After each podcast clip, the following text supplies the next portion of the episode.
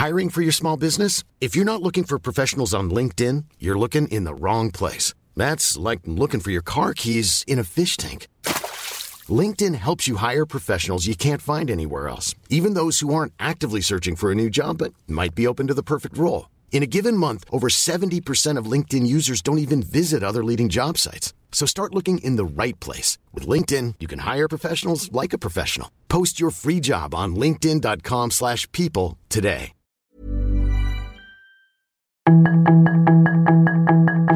Tarde a tarde, lo que necesitas saber de forma ligera con un tono accesible. Solórzano, el referente informativo.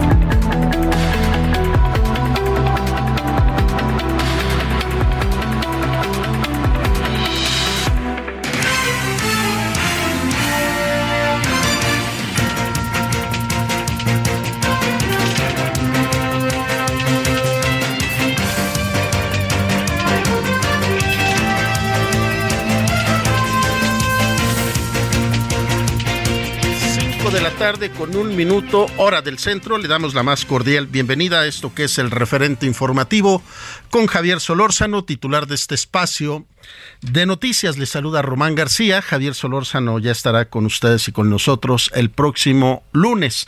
Hoy es miércoles 4 de enero del 2023, la primera semana del año. Les saludamos con muchísimo gusto a quienes nos siguen a través de la cadena del Heraldo Radio en toda la República Mexicana, quienes nos siguen en las redes sociales del Heraldo Media Group y quienes también visitan nuestra página de internet del Heraldo de México .com.mx. Hoy le podemos decir que en nuestro portal de noticias las noticias principales son, le cuento, mire, Morena presenta a Delfina Gómez como su precandidata al Estado de México. La aspirante destacó que en la entidad requiere atención y apoyo para lo que será una batalla maestra. El presidente Biden planea visitar la frontera previo a su visita a México. Gloria Trevi, en la mira de la justicia, enfrenta una nueva demanda de el señor Andrade. Andrés Manuel López Obrador revela que ministros votaron por Norma Piña. Ahí dio un conteo medio raro porque la votación fue pública y todos fuimos testigos de lo que pasó con la designación de la nueva ministra presidenta de la Suprema Corte de Justicia.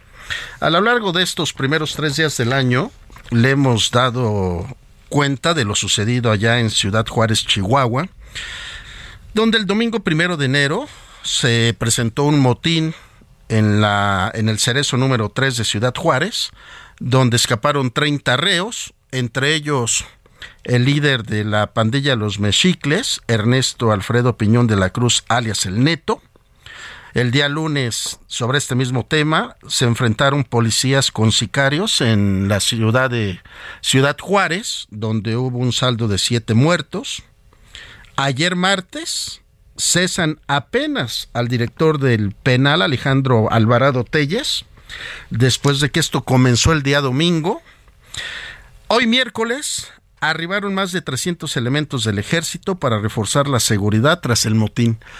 O sea, una situación muy difícil, muy compleja, que tiene que ver con seguridad y seguramente tiene que ver con seguridad estatal y federal, pero están los dimes y diretes. Ahora ya hay versiones que es culpa del exgobernador eh, quien permitió todos estos excesos, Javier Corral, ya le estaremos dando cuenta de todo ello. Nuestro compañero corresponsal allí en Chihuahua, Federico Guevara, ha estado muy al pendiente y ha tenido la información muy puntual y se le hemos dado a conocer en este espacio. Le queremos también informar que esta semana la Secretaría de Salud reportó que en los últimos siete días, y le reitero, en estos últimos siete días o en lo que va al inicio del año, se han registrado más de 30.333 nuevos casos de contagios COVID para dar un total de 7 millones 252 mil 944 contagios. Respecto a las defunciones, o sea, a las muertes, este informe técnico semanal señala que hasta el día de ayer, 3 de enero, se han registrado 167 personas fallecidas por contagios COVID en una semana, Yo le pido que no baje la guardia, de verdad cuídese, cúbrase, no se exponga a los cambios de temperatura, use el cubrebocas. La verdad es que es importantísimo traer el cubrebocas. Eh, le cuento particularmente que tuve oportunidad de ir a Monterrey antes de terminar el año y también a la FIL de Guadalajara. Y yo veía una cantidad de personas ya sin cubrebocas evidentemente eh, los gobiernos estatales habían ya permitido el no uso del mismo. Sin embargo, uno no se lo quitó, pero hasta lo voltean a ver así como, ¿qué le pasa a este cuate? ¿No? ¿Por qué trae su cubrebocas? Afortunadamente yo solamente he tenido un solo contagio de COVID. Ya teníamos las dos vacunas, no la pasamos tan mal, pero de verdad cuídese porque la situación no está sencilla y los contagios están al pie del cañón. Le cuento otro tema que nos parece interesante. ¿Qué pasa con las pensiones, el pago a pensionados y jubilados en nuestro país? De enero a noviembre del año pasado, el gasto del gobierno federal para cubrir las pensiones y jubilaciones del sector público y privado ascendió a un billón ochenta y seis mil millones de pesos. ¿Sabe lo que significa eso de dinero? La verdad, inimaginable. Sin embargo, es un hecho histórico. Jamás en la historia de nuestro país se había pagado esa cantidad de dinero en pensiones y jubilados. Y le sumo algo más. Este año acaba de anunciar el gobierno federal, nuestra administración de nuestro presidente Andrés Manuel López Obrador de la 4T, que va a haber un incremento del 25% a pensionados y jubilados con sus planes de, de estos de asistencia pública. Entonces, la verdad, yo no sé de dónde sale tanto dinero habrá que ver, ya tendremos una conversación con un especialista en la materia. Espero nos acompañe en esto que es el referente informativo en ausencia del titular de este espacio, Javier Solórzano. Le saluda nuevamente Román García. Cinco de la tarde con siete minutos hora del centro. Vamos a un resumen de lo más importante. La información de último momento en el referente informativo. De acuerdo con un documento propuesto por fiscales estadounidenses, el gobierno de ese país planea llamar a testificar a funcionarios gubernamentales, narcotraficantes que han recibido una condena y que han llegado a acuerdos de colaboración con autoridades de Estados Unidos y se presentarán registros de audio como evidencia en contra del exsecretario de Seguridad Pública, Genaro García Luna. Esto durante el juicio que se prevé que comience en cuanto se elija a los miembros del jurado. Esto el 17 de enero. Además se detallará que ayudó al cártel de los Beltrán Leiva y al de Sinaloa a traficar más de 52 toneladas de cocaína hacia ese país en seis eventos diferentes. Francisco Lascuaga Rodríguez, ex colaborador del exdirector de Petróleos Mexicanos Emilio Lozoya Austin, obtuvo una suspensión definitiva que frena por tiempo indefinido la ejecución de cualquier orden de aprehensión en su contra, siempre y cuando se trate de delitos que no ameritan prisión preventiva oficiosa. La medida cautelar fue emitida por Everardo Maya Arias, juez tercero de distrito en materia de amparo y juicios federales en el Estado de México e impide que la Fiscalía General de la República detenga a Olascuaga Rodríguez en caso de que algún juzgador lo haya ordenado. El proceso de transferencia de la Guardia Nacional a la Secretaría de la Defensa Nacional seguirá suspendido. Esto debido a que una jueza federal rechazó revocar la suspensión definitiva otorgada a organizaciones de la sociedad civil contra la reforma aprobada en el Congreso para que la corporación quede a manos del ejército. La Secretaría de Educación de San Luis Potosí anunció que el regreso a clases en el estado será de manera híbrida por una semana a partir del próximo lunes 9 de enero. Además, establecerán tres filtros sanitarios y será necesario seguir las siguientes medidas. Lavado de manos frecuente, uso de gel antibacterial y uso obligatorio de cubrebocas en espacios cerrados y abiertos. En medio de largas filas y algunas discusiones por la desinformación de las autoridades de la Comisión Mexicana de Ayuda a Refugiados, se reinició la entrega de fichas para entregar documentos con el fin de obtener visas humanitarias. Con algunos altercados entre los mismos caribeños y luego de dos días de caos por la lentitud en la atención y la desesperación de los solicitantes, este miércoles empezó a atenderse a cientos de familias haitianas, algunas provenientes de Brasil y de Chile, en una sede rodeada de vallas y de elementos de la Guardia Nacional. La nueva Cámara de Representantes de Estados Unidos levantó su sesión el día de ayer sin lograr elegir a su presidente debido a las tensiones entre los republicanos. El republicano Kevin McCarthy, el gran favorito para sustituir a la demócrata Nancy Pelosi, no logró calmar la revuelta de un grupo de partidarios del expresidente Donald Trump que lo consideran demasiado moderado. El Papa Francisco presidirá el funeral de Benedicto XVI, quien falleció el 31 de diciembre pasado a los 95 años, el cual se celebrará mañana en la Plaza de San Pedro del Vaticano ante decenas de miles de fieles y autoridades. El funeral comenzará a las puertas de la basílica, aunque el féretro en el que reposarán los restos del Papa alemán saldrá 40 minutos antes del templo, donde han estado expuestos desde el 2 de enero mientras los asistentes rezan el rosario. En Soriana, lleva milanesa de res pulpa blanca a solo 164.90 el kilo. Soriana, la de todos los mexicanos. A enero 4, aplica restricciones. Solórzano, el referente informativo.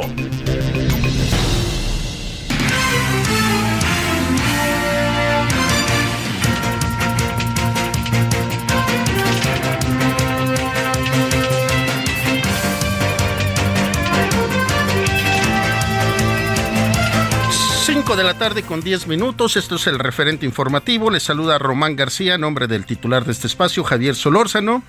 Estamos transmitiendo desde la Ciudad de México por el 98.5 de FM para toda la cadena del Heraldo Radio y nos vamos con nuestro compañero corresponsal Juan David Castilla allá hasta Veracruz. Fíjese que surgió una información que afortunadamente este Juan David nos va a dar cuenta y detalle de la misma pero que atemorizó sin lugar a dudas a la sociedad veracruzana. ¿Cómo estás, Juan David? Buenas tardes.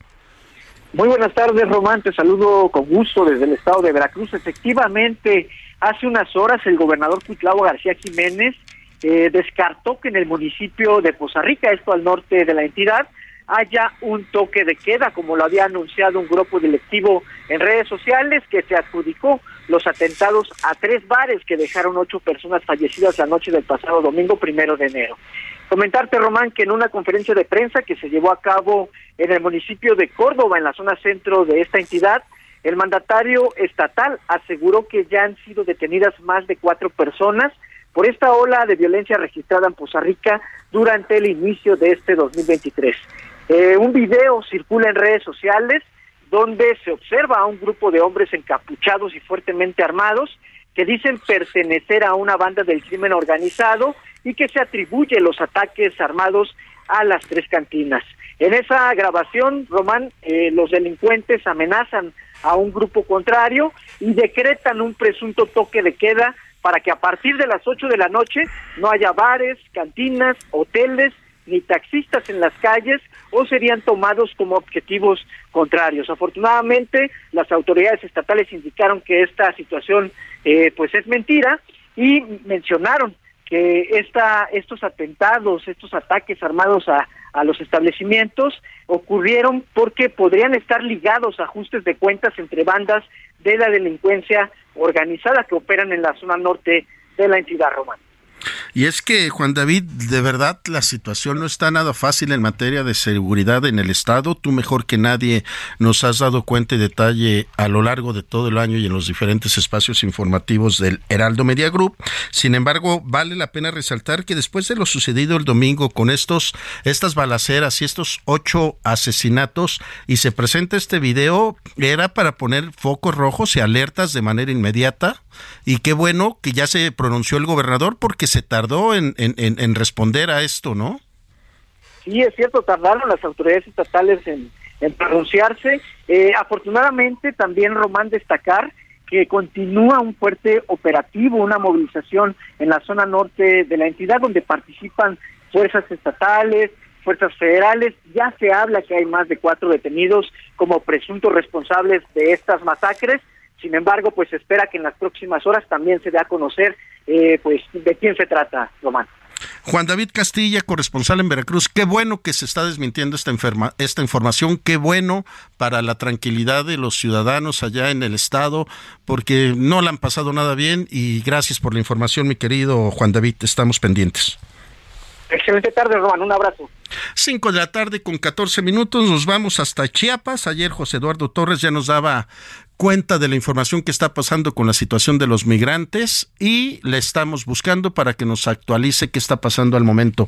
¿Cómo estás, José Eduardo? Buenas tardes. Román, buenas tardes, qué gusto saludarte. Aquí estamos dándole seguimiento a esta situación de miles de migrantes que siguen varados aquí en la frontera sur mexicana, específicamente en el municipio de Tapachula, donde este día la Comisión Mexicana de Ayuda a Refugiados por fin dio ingreso a miles de extranjeros que están en busca de esta figura de refugio para poder permanecer en territorio nacional y en muchos casos lo que buscan estos extranjeros es avanzar hacia la frontera norte e intentar ingresar a Estados Unidos pese a que el título 42 persiste en la Unión Americana. Eh, hablamos de que eh, ingresaron hoy miles de migrantes a las oficinas de la Comar, pero se trata, Román, del primer que tienen que dar estos extranjeros aquí en territorio nacional después de este largo y pesado viaje que han hecho desde sus países. Y digo el primer paso porque ahora viene una parte trascendental para los migrantes y también para las autoridades mexicanas porque van a revisar uno a uno los casos de estos extranjeros y de ahí diagnosticarán quiénes sí son óptimos para obtener la figura de refugio y quiénes no. Pero para que esto suceda, tendrán que transcurrir aproximadamente entre dos y tres veces. Es decir, que toda esta población migrante seguirá de manera flotante aquí en el sur de México y en condiciones, Román, que platicábamos ayer, condiciones adversas con un calor que cae a quemarropa aquí en la frontera sur con temperaturas que llegan a alcanzar los 37, 39 grados centígrados y pues algunos, muchos de ellos viviendo en la calle, durmiendo en la calle y padeciendo hambre y sed debido a que no tienen la economía ni tampoco la sustentabilidad para permanecer aquí en la frontera sur de México y por supuesto tampoco tienen los recursos para avanzar hacia otras regiones del país. Ahora, José Eduardo, bien lo citas y lo reiteras. Este documento, esta, esta ayuda que están recibiendo otros migrantes, es para recibir un refugio político que esto de alguna manera les da la tranquilidad de poder estar en territorio mexicano e incluso poder incluso laborar. ¿Estoy eh, en lo correcto, este José Eduardo?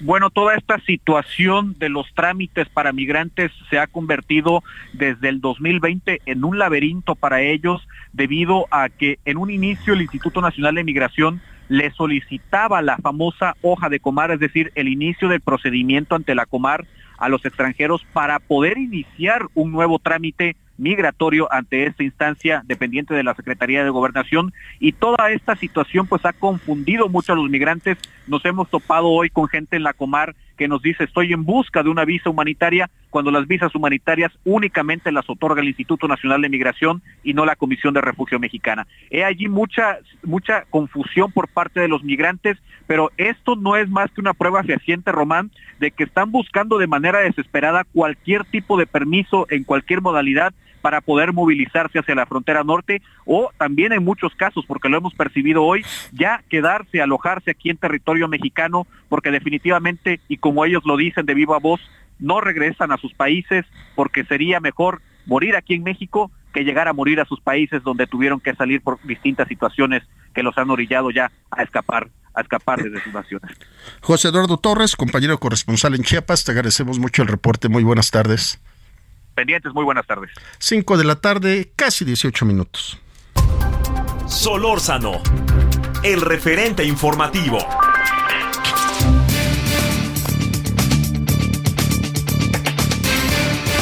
Y a nombre del titular de este espacio informativo, Javier Solórzano, le damos la bienvenida a la doctora Jessica González. Ella, ella, es especialista en salud de la Universidad La Salle. Doctora Jessica, ¿cómo está? Muy buenas tardes. Hola Román, muy buenas tardes. Muy bien, gracias. ¿Tú cómo estás? Bien, doctora, deseándole un feliz año y agradecidos que nos consideren su agenda. Con todo gusto, gracias a ti por el espacio. Doctora, ¿qué está pasando con el COVID? A pesar de que tenemos ya muchos las vacunas, vemos que los contagios se están incrementando de manera importante y además rápida. Sí, claro se observó al menos un incremento importante en el número de casos nuevamente a partir de inicios de diciembre, en esta temporada invernal. Entonces, eh, esto se debe mucho debido a que las, las condiciones son muy propicias en la temporada de frío, en la temporada invernal, para que las enfermedades respiratorias se transmitan de manera más fácil y sencilla. Es decir, eh, ante el frío los espacios se ventilan mucho menos, las personas están un poco más juntas, tienen menos medidas de higiene y de protección, por lo tanto las enfermedades respiratorias, entre ellas COVID, se transmiten con mayor facilidad. Entonces es debido a eso y también a que han caído en un desuso importante las medidas de cuidado y de higiene que ahorita nos estamos enfrentando y te digo desde diciembre al menos en, a un repunte de los casos de COVID y pues ahorita tenemos bastante población infectada con esto. Y es que, doctora Jessica González, como bien lo dice, el, eh, la temperatura particularmente este diciembre fue más fría de, en años pasados. Sin embargo, ha habido un exceso de confianza ya en la ciudadanía al andar muchos sin cubrebocas, otros porque ya nos sentimos inmunes porque tenemos la vacuna, pero se juntan tres variantes, como bien lo dice, COVID, influenza y los resfriados. Exactamente, eso es muy importante. Si nos hemos enfrentado a casos de personas que tienen influenza, que además se contagiaron de COVID, o incluso personas que tienen una de las anteriores que mencionaba, pero además otra de las infecciones que son normales y comunes que conocemos desde hace años y que se presentan mucho en esta época. Y lo que me, me gustaría destacar es que esto es más que nada debido a que ya dejamos, como bien mencionabas, de usar o de practicar las medidas de higiene, de prevención y de protección, que son finalmente las que nos han mantenido a salvo, por así decirlo, y mucho más protegidos de tener tanto contagio o de tener a toda la familia enferma. El uso de cubrebocas en espacios cerrados ha sido vital y es prácticamente de lo esencial. Incluso la higiene de manos y de los espacios es de lo más importante y la realidad es que, por desgracia, se ha, eh, se ha dejado de realizar de esta manera. Entonces, doctora Jessica González, resaltar y reiterar, uso de cubrebocas sí, lavado de manos sí, eh, usar nuestro gel antibacterial. De repente, unos ya agarramos mucho la costumbre que cuando agarramos sobre todo dinero también. ¿Y qué más podríamos sumar, doctora Jessica González? Yo me sumaría, yo destacaría al menos tres puntos muy importantes. El primero, el uso de cubrebocas en espacios cerrados o si vas a tener contacto con alguna persona que tiene síntomas, no dejes de usar el cubrebocas, no nos no te confíes acerca de que es un resfriado, una gripita, incluso una alergia. Más vale que si tenemos síntomas eh, respiratorios o si vas a estar en contacto con alguien, uses el cubrebocas. Esa sería la primera medida. Segunda medida, buena higiene de manos. Si llegas de la calle, si comiste, si vas a comer, si estuviste con alguien en alguna reunión, estrechaste su mano, más vale que antes de que empieces o continúes con tus actividades, te laves muy bien las manos. Como bien mencionaste, si no tienes oportunidad de lavar las manos, valdrá mucho la pena que uses un poco de alcohol gel y te desinfectes las manos para que eh, en cuanto tengas oportunidad de lavar las manos lo realices. La tercera medida que me gustaría destacar sería la ventilación de los espacios. Es muy importante que ahorita, aunque haya un clima muy frío, propiciemos que los espacios muy cerrados o espacios en los que hay muchas personas aglomeradas en las oficinas, por ejemplo, tengan ventilación, aire y todo esto, que incluso si puede entrar un poco de sol, entre el sol para que los espacios se vayan ventilando justamente y eh, propicie menos que los, los virus estén como flotando en el ambiente y puedan contagiarse. Y como última medida, destacar que las personas que no, no están vacunadas y si aún hay alguna posibilidad de vacunarse para nosotros los mexicanos, que no descarten vacunarse o incluso ponerse un refuerzo, porque como bien dices, ya hay una, un alto porcentaje de población vacunada pero aún hay muchas otras personas que no desearon vacunarse y recordemos que las vacunas han venido a poner cierto control ante la enfermedad, no la descartan por completo, pero sí nos han ayudado a controlar un poco la expresión de la enfermedad. Ahora, doctora Jessica González, eh, tomaremos en cuenta todas esas recomendaciones, pero ¿qué opina usted de la vacuna Abdalat? ¿Es bueno tenerla o, o es peor no ponerla?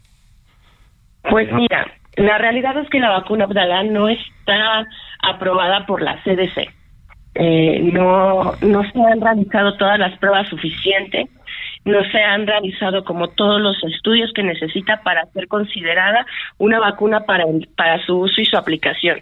Entonces, la realidad es que me atrevo a decir, con base en lo que la CDC propone, que no, no es una vacuna segura para su aplicación en las personas todavía. ¿Ok? No descarto que en algún momento pueda ser apta para su aplicación, para vacunar a los mexicanos o a otro tipo de población, pero por ahora no es lo más recomendable. Doctora Jessica González, especialista en salud de la Universidad La Salle, muchísimas gracias por haber acompañándonos en este espacio informativo. Con todo gusto, que estés muy bien. Gracias, doctora. Buenas tardes. 5 de la tarde, 24 minutos, casi 25. Es momento de hacer una pausa comercial en esto que es el referente informativo. Estaremos regresando con más información.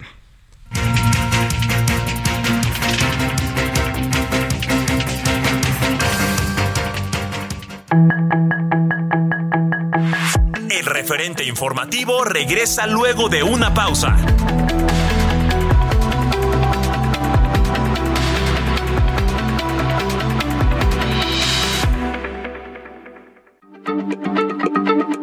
Heraldo Radio, la H se lee, se comparte, se ve y ahora también se escucha.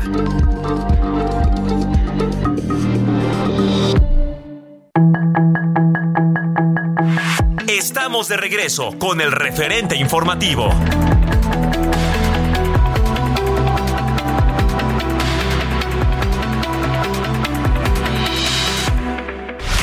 En el referente informativo le presentamos información relevante.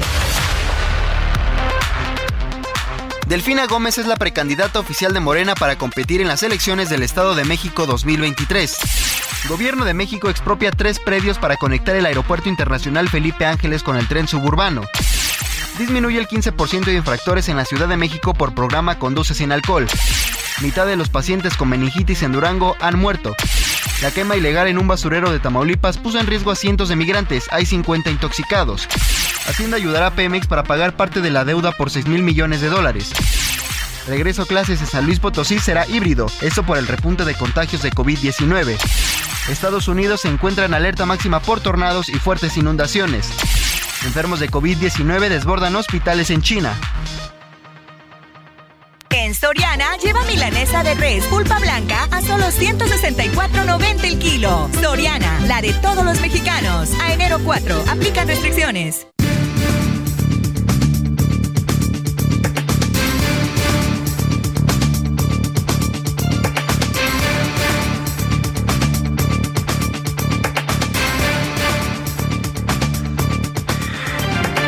Cinco de la tarde con casi dos minutos en esto que es la hora del centro. Le damos la más cordial bienvenida nuevamente a esto que es el referente informativo a nombre del titular de este espacio, Javier Solórzano.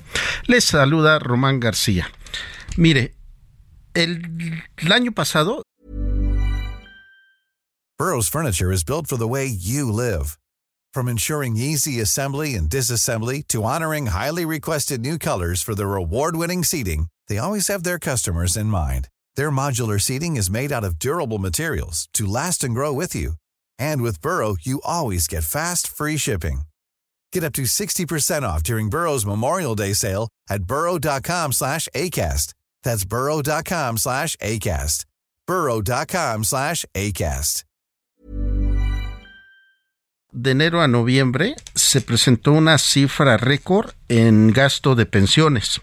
De enero a noviembre, el gasto del gobierno federal para cubrir las pensiones y jubilaciones del sector público y privado ascendió, ahí le va la cifra, ¿eh? un billón 86 mil millones de pesos. Yo la verdad no acabo de entender toda la cantidad de dinero que es eso y por eso le hemos pedido a Gerardo López Jiménez, director de la firma RG Estudio Legal y profesor de la Universidad Panamericana, que es un especialista en la materia, para que nos ayude a entender qué va a pasar con todo este gasto. ¿Cómo estás, Gerardo López? Feliz año, gracias por tomarnos la llamada.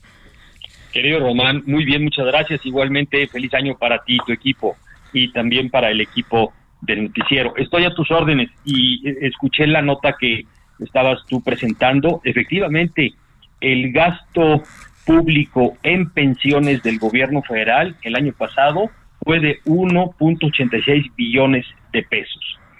Y para el año que está iniciando, ese mismo gasto se eleva ya a 1.330 billones de pesos. Quiere decir que se está gastando el 20% del presupuesto total del gobierno federal en pensiones y lo paga el gobierno federal, a final de cuentas lo pagamos todos los mexicanos, ¿no? Eh, este este es, un, es una cifra récord en, eh, en la historia económica de este país y vale la pena saber cómo se origina ese gasto y en dónde se está gastando, eh, mi querido Román. Híjole, ¿y a dónde nos lleva todo esto, Gerardo? Porque yo, yo siempre, y perdón que lo reitere, uso mucho la palabra no hay dinero que alcance. Efectivamente, no hay dinero que alcance y ya vemos que no está alcanzando. El año pasado tenemos una cifra menor que la que este año se está previendo y para los próximos años en pago de pensiones y jubilaciones va a ser mayor y cada vez mayor. ¿Por qué? Pues porque la población en México está envejeciendo y por lo tanto estamos llegando a una edad, la mayoría de los mexicanos, y lo vamos a hacer eh, en los próximos años, en donde vamos a tener que dejar de trabajar y vamos a tener que recibir de nuestros recursos de eh, una ah, forma que se ha establecido en seguridad social llamada pensión o jubilación. Hoy la mayoría de los mexicanos con más de 65 años reciben del gobierno federal una pensión que se le llama de adulto mayor, ¿no? Que es de dos mil y fracción de pesos cada mes. El gobierno dice que se le paga cuatro mil, se le, se va a pagar cuatro mil ochocientos pesos a, los beneficiarios de este programa en este año. Bueno, son 4.800, pero bimestrales, pero partidos en dos, quiere decir 2.400 pesos. De cualquier forma, ese es muchísimo dinero que se está eh, generando y gastando en favor de población que ya no produce, es dinero que no se está destinando a inversión en nuestro país y que se está retirando precisamente de otras áreas del gobierno que son fundamentales como salud, como seguridad, como educación, y se está destinando a este gasto. ¿Está bien? Bueno, pues finalmente se apoya a la población que lo está necesitando. Vale la pena simplemente revisar si ese apoyo está llegando bien a los, a los que realmente lo requieren. En principio se dice que no, porque en realidad se está apoyando más a la gente que más tiene que a la gente más pobre. Se ha estudiado que por ejemplo, esta distribución de la pensión para adultos mayores la está recibiendo en mayor cantidad personas que tienen recursos suficientes, que tienen pensión, es decir, la, población con mayores recursos dentro de este grupo de mayores de 65 años es la que está recibiendo más pensión. Y los más pobres son los menos que también reciben esta pensión. Bueno, pero ese es un tema. ¿De dónde? y lo importante aquí decir es, ¿De dónde obtiene el gobierno federal este recurso? Pues de los impuestos que se pagan, por un lado, de otros ingresos del gobierno federal, y lo que estamos viendo es que para 2023 el gobierno federal tiene tanto gasto que ya se consideró que vamos a incurrir en déficit. ¿Qué quiere decir esto? Que el gobierno en el 2023 va a gastar más de lo que está ingresando. Y parte importante de este gasto en exceso deriva precisamente del pago de pensiones y jubilaciones en términos generales, como te lo estaba yo comentando. En 15 años en nuestro país no se había dado un presupuesto con déficit y este año se está dando ya. ¿Por qué? Una buena parte lo explica el incremento en el gasto de pensiones, eh, Román. Híjole, Gerardo López, la verdad es que eh, lo que estás planteando es para poner alertas y focos rojos, porque pues el presidente argumenta que este año va a ser muy bueno, pero a lo que te estoy entendiendo, eh, Gerardo, uno, este dinero se ha gastado en pensionados y jubilados de diferentes este, sectores eh, que trabajaron, público y federal. Pero además se suban los proyectos de seguridad social, que es este apoyo a adultos mayores, de pensión de adultos mayores, que si bien no se le da a la gente que no tiene un ingreso porque no trabajó, no tuvo esas este, facilidades de empresa como otros, y entonces están recibiendo otro apoyo quienes ya lo reciben. Sí, sí, es correcto. Este gasto de pensiones, fíjate, se da en, cuatro rubros. Primero, a todos los pensionados del Instituto Mexicano del Seguro Social y del ISTE que trabajaron muchos años, que llegaron a la edad de pensionarse y en donde es el gobierno el que se comprometió a pagar su pensión o su jubilación. Correcto, primer grupo. Segundo grupo es eh, el, gobierno federal también paga pensiones a, eh, por, eh, de manera importante a ex trabajadores de la Comisión Federal de, Electricidad, ex trabajadores de Pemex, a los pensionados o retirados de las Fuerzas Armadas, a los trabajadores pensionados del Seguro Social, a los trabajadores de banca de desarrollo, a los trabajadores de universidades públicas y en general a otros ex trabajadores del gobierno federal. Ese es el segundo grupo. El tercer grupo de, por el cual se paga pensiones y jubilaciones en este gran rubro que platicamos es el de los el programa de adultos mayores, que son 11 millones de personas que se reciben o que van a recibirse sus 4.800 pesos bimestrales. Y otro tema adicional de gasto también es el los gastos de pensiones de los eh, eh, gobiernos locales, ya sea estatales o municipales. Todo esto, todo esto equivale al 20% del gasto total del gobierno federal, que se va incrementando de aquí en adelante cada año de manera importante. Entonces quiere decir que poco a poquito el gobierno está mordiendo otros programas importantes de inversión, como decía yo, de salud, para construir hospitales, para construir escuelas, para construir caminos y puentes en todo el país, y se los va quitando para gastarlo en algo que es ineludible, que es el pago de pensiones. Ya no se puede echar para atrás el gobierno, porque ya está comprometido ese gasto. ¿De dónde está comprometido? Pues de todos los adultos que están llegando la edad de pensionarse o que ya llegaron y que cada vez vamos a hacer más en este país, porque decía, como, como tú lo sabes muy bien, la población en México era joven, pero ya está envejeciendo. ¿Y cómo sabemos que está envejeciendo? Pues porque ya estamos los mexicanos aquí, no es algo que se esté inventando. Ya estamos los mexicanos aquí, ya sabemos cuántos tienen eh, y eh, qué, edad tenemos cada uno de nosotros y cuándo vamos a llegar a la edad de pensionarnos. Y por lo tanto, ya sabemos que esas personas van a tener el derecho a recibir una pensión del gobierno federal. Eso es este muy muy grave y por eso necesitamos platicarlo con la población, necesita informarse a la población para que se prevea que va a llegar alguna edad en donde van a necesitar recursos para seguir viviendo, ya no va a poder trabajar y cuál va a ser la fuente de esos recursos, pues parte va a ser el gobierno federal, pero no necesariamente para todos, ni son suficientes los recursos que el gobierno está pagando con, eh, eh, como, como forma de pensión a esas personas. Y es que, como bien lo dices Gerardo López, la carga económica que va a tener este 2023, que ya tú lo estás anunciando, vamos a entrar en un déficit porque el presupuesto, como bien lo dices, esto es el 20% del presupuesto federal, pero lo demás eh, lo vemos que se está gastando en el ejército, en obras em, emblemáticas de, del gobierno de la 4T, y como bien lo citaste, en, en lo que es seguridad de, de, de, hospitales y el sector salud, lo hemos visto, aunque dice el presidente que este año va a ser el bueno para tener un, un, un nivel de sector salud importante, no se nota. No, no, no se nota, no se nota, al contrario, va a ser el bueno para gastar más de lo que se tiene y por lo tanto es un déficit. ¿Y cómo se va a cubrir ese déficit? Con deuda. Es decir, el gobierno no puede crear riqueza. Los gobiernos no crean riqueza y entonces solamente van a recibir, solo pueden gastar lo que reciben de impuestos o lo que reciben de deuda.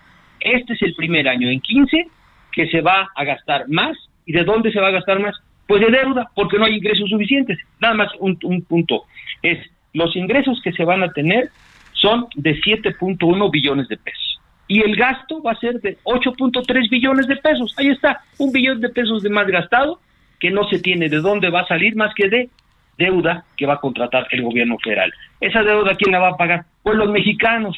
¿Cuándo? Pues en los próximos 20, 25 o 30 años. Es decir, los jóvenes de hoy ya están recibiendo una carga, haz de cuenta, hagan de cuenta ustedes, el público que nos escucha, que es como si le estuviéramos poniendo la lápida, eh, eh, una, una, una piedra en la espalda a los jóvenes que van a llegar cargando los próximos 25 o 30 años, ya desde ahorita.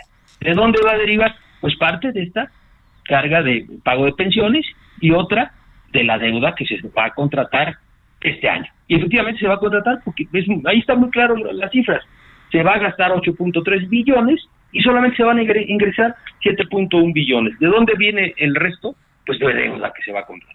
Eso es grave, por eso decimos que es un hoyo negro y por eso decimos que es una presión muy fuerte para las finanzas públicas en este país y que este gobierno y los que vienen van a tener que hacer reformas muy importantes en materia de pensiones, Román. Y es que Gerardo López, director de la firma RG Estudios Legal y profesor de la Universidad Panamericana, Además es un muy mal momento para contratar deuda porque las tasas de interés están por las nubes por todo lo que hemos vivido del COVID y de la guerra ya en Ucrania. Es muy acertado lo que tú dices ahorita. Precisamente es este año cuando no deberíamos contratar deuda. ¿Por qué? Porque las tasas subieron de manera brutal. ¿Y por qué se está incrementando el déficit también? Pues porque se va a pagar más intereses de deuda ya contratada o de la que se va a contratar. Es un mal momento, claro que sí, y va a ser todo el año. Es decir, no, no se espera que las tasas bajen en los próximos 3, 4, 5 meses, ¿no? No se sabe, pero a final de año a lo mejor sí, pero hasta final de año. Todo este año, si se va a contratar deuda, se va a contratar a una, una deuda carísima. Y entonces, por eso te digo, esa lápida que estamos imponiendo sobre la espalda de los jóvenes de nuestro país es una lápida que ahorita pues la estamos anunciando, no se siente. Pero ¿qué te parece que veas hacia los próximos 25 años vamos a traer jóvenes con una joroba impresionante, con una piedra encima, que les estamos poniendo hoy indebidamente y de manera irresponsable? Híjole, y es que además, este Gerardo López, esto que dices que ya eh, gran parte de la población nos estamos volviendo jóvenes y que vamos a, algunos, si tenemos todo eh, en regla, vaya también la documentación y los años y las semanas, vamos a hacer este, vamos a tener la posibilidad de ser, de tener una pensión, pero habrá quienes no. Sí, sí, claro. Eh, los que van a tener posibilidad de tener una pensión son aquellos que uno, estén afiliados al Seguro Social o aliste y, y reúnan suficientes recursos para llegar a tener una pensión que les dé de vivir. Pero esos no son los más en nuestro país. En este país los más son aquellos informales que no están incorporados al Seguro Social. ¿Y esos de dónde van a tener una pensión? Pues va a tener que ser de su propio ahorro o bien de este programa de ayuda eh, de bienestar que se llama pensión para adultos mayores, que son 2.400 pesos al mes. Entonces hay que decirle a los jóvenes, a ver, Mira, si tu patrón no te incorporó al Seguro Social y no estás trabajando durante los próximos 30 años afiliado al Seguro Social, pues eh, yo te recomiendo que te pongas a ahorrar. O bien te aviso que vas a vivir con 2.400 pesos al mes cuando llegues a 65 años. ¿Estás de acuerdo? O pues mejor hacemos alguna reforma, mejor le informamos a la población lo que está pasando y le exigimos al gobierno que sea más responsable y a todas las fuerzas públicas o, corrientes políticas en este país que se pongan las pilas para dejar un sistema de pensiones universal, así como en otros países, ¿no? En donde hay un, fíjate, en otros países avanzados existe un impuesto que se va a cobrar o va a pagar cualquier persona, sea o no trabajador, durante toda su vida, con el propósito de que cuando llegue la edad de pensionarse, el gobierno de ahí le pague una pensión. Bueno, pues es lo que tendríamos que hacer nosotros también pero no se hace. ¿Por qué? Porque cobrar impuestos es una medida que no es popular. Y si no es popular, los gobiernos no quieren tomarlo. Es, ese es uno de los temas importantes. No, y además, sumado a esto que dices que mucha gente no queremos pagar impuestos, nos orillamos, como tú bien lo dices, al, al comercio informal para ir teniendo nuestro ahorro, porque de otra manera no, no, no hay manera de subsistir. Sí, el gobierno está pensando que eh, de, que va a, um, digamos, mejorar el tema de pensiones hacia adelante, propiciando ahorro voluntario. Sí es una forma de hacerlo, por supuesto, pero el ahorro voluntario lo hacen en Afores las personas que tienen pues un Afore, es decir, que están afiliados al Seguro Social. El que no está afiliado no sabe que puede ahorrar en un Afore y al gobierno no le importa tampoco estimular ese ahorro, que a final de cuentas es en beneficio de los de toda la población y del propio gobierno, ¿no? Que te digo, ahorita más la mitad exactamente del presupuesto del gobierno federal se va a destinar a algo que es que no produce y que es un gasto ineludible, que no se puede evitar, que son programas eh, prioritarios del gobierno federal, pensiones y jubilaciones y pago de intereses de la deuda. La mitad del presupuesto. Y lo otro, pues se queda para pagar, este, la mayor parte van a ser a empleados del gobierno federal y un poco de gasto del gobierno. ¿Y de inversión cuánto queda? Pues prácticamente nada y solo queda para los programas estos prioritarios de inversión del gobierno eh, del presidente López Obrador. Porque también sumamos a más gasto los programas sociales para los jóvenes, los de Sembrando Vida, los ninis, que de alguna manera dicen, ahorita pues esta, esta eh, cantidad económica que me brinda el gobierno pues me ayuda para ir y regresar de la escuela, pero no quieren trabajar y eso también genera no pago de impuestos. Claro, eh, porque ese es un ingreso que se está percibiendo por personas que no están produciendo, no generan pago de impuestos, no hay una retribución al gobierno federal por ese eh, ingreso que se está percibiendo y en cambio sí hay una carga para todos los mexicanos de pago de esos programas para ese grupo de la población. Ahí debería haber una retribución de quien lo recibe a la sociedad. ¿Cómo? Pues con su trabajo, con aportaciones eh, eh, voluntarias, con eh, eh, programas sociales de, apoyo a la población vulnerable, por ejemplo, ¿no? Pero no hay un compromiso, es simplemente, bueno, pues, a ver, por ir a la escuela te, te pago una beca. ¿Y a cambio de qué? ¿Qué va a ser ese becado? Por sembrar algo te pago, pero pues este a veces no se siembra bien. Eh, por eh, ser, estar capacitado, pues te, te doy una, un, una, un apoyo. Y luego a cambio de qué? ¿Cuál va a ser la retribución a la sociedad? Esa retribución no está clara esa retribución debería existir. Gerardo López Jiménez, director de la firma RG, Estudio Legal y profesor de la Universidad Panamericana. Te agradecemos mucho haber, haber estado con nosotros esta tarde, Gerardo. Román, estoy para servirte. Muchas gracias. Un abrazo, buena tarde. Buena tarde. Solórzano, el referente informativo.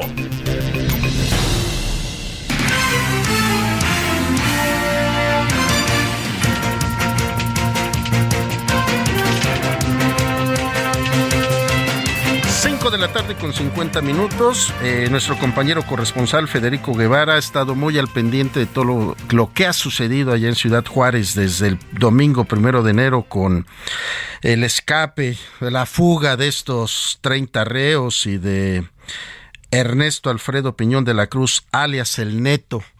Hoy es miércoles 4 de enero. ¿Cuál es la historia de este día, mi querido Federico Guevara? Te saludo con gusto. Buenos días, Román. Pues sí, efectivamente, como tú comentas, desde este pasado domingo, todo es una evolución, una posición aquí en Ciudad Juárez.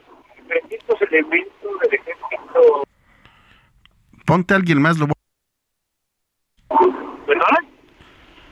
Federico, es que te escucho un poquito con, con, con dificultad. A ver, ¿me hablas?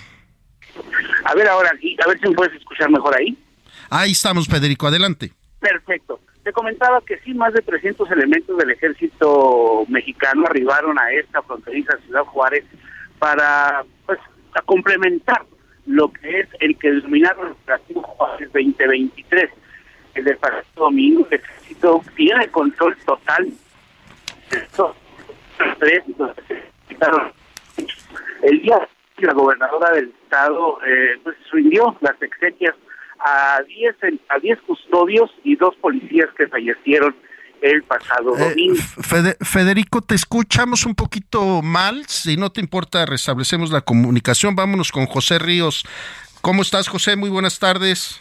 ¿Qué tal, Román? Buenas tardes, te saludo con gusto a ti y a quienes nos escuchan esta tarde por el Heraldo Radio. Y bueno, te informo que pues este primer día de que se realizaron ya oficialmente pues el proceso electoral al gobierno, a la gubernatura del Estado de México, pues bueno, Morena no tomó tiempo y pues básicamente ya inició su proceso a su modo. Y es que esta mañana Delfina Gómez Álvarez fue presentada oficialmente como la precandidata única rumbo a la gubernatura del Estado de México por el partido Morena, quien pues como recordemos buscará por segunda ocasión ese cargo tras los comicios en 2017. La aspirante destacó que la entidad requiere atención y apoyo para lo que será una batalla maestra, donde se darán resultados trabajando en equipo y de forma coordinada para llevar a cabo la denominada cuarta transformación en la entidad.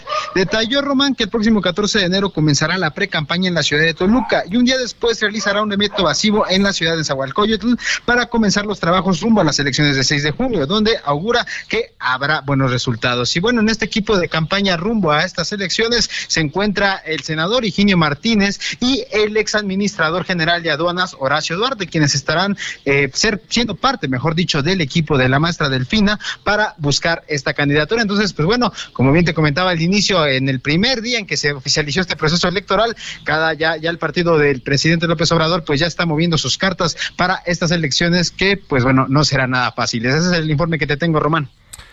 Oye, mi queridísimo José, pues esto de la batalla maestra, ¿qué traerá un mensaje entre líneas o, o qué podríamos interpretar tú que estuviste ahí en la presentación?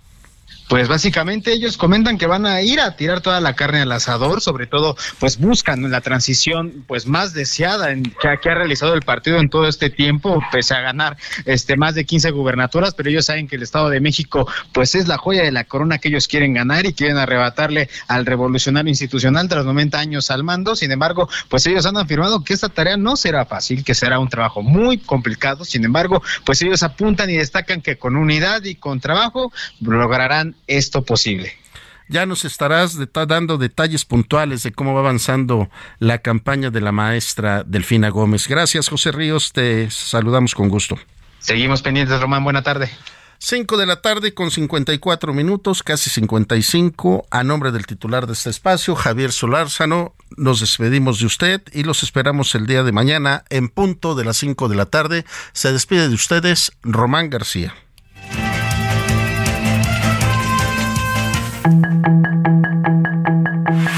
Hasta aquí Solórzano, el referente informativo.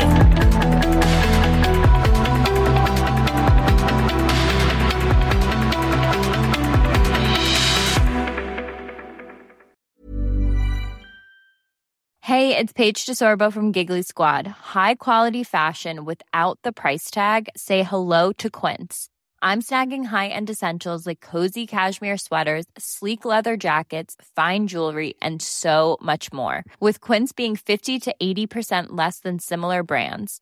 And they partner with factories that prioritize safe, ethical, and responsible manufacturing. I love that. Luxury quality within reach. Go to quince.com slash style to get free shipping and 365 day returns on your next order. Quince.com slash style.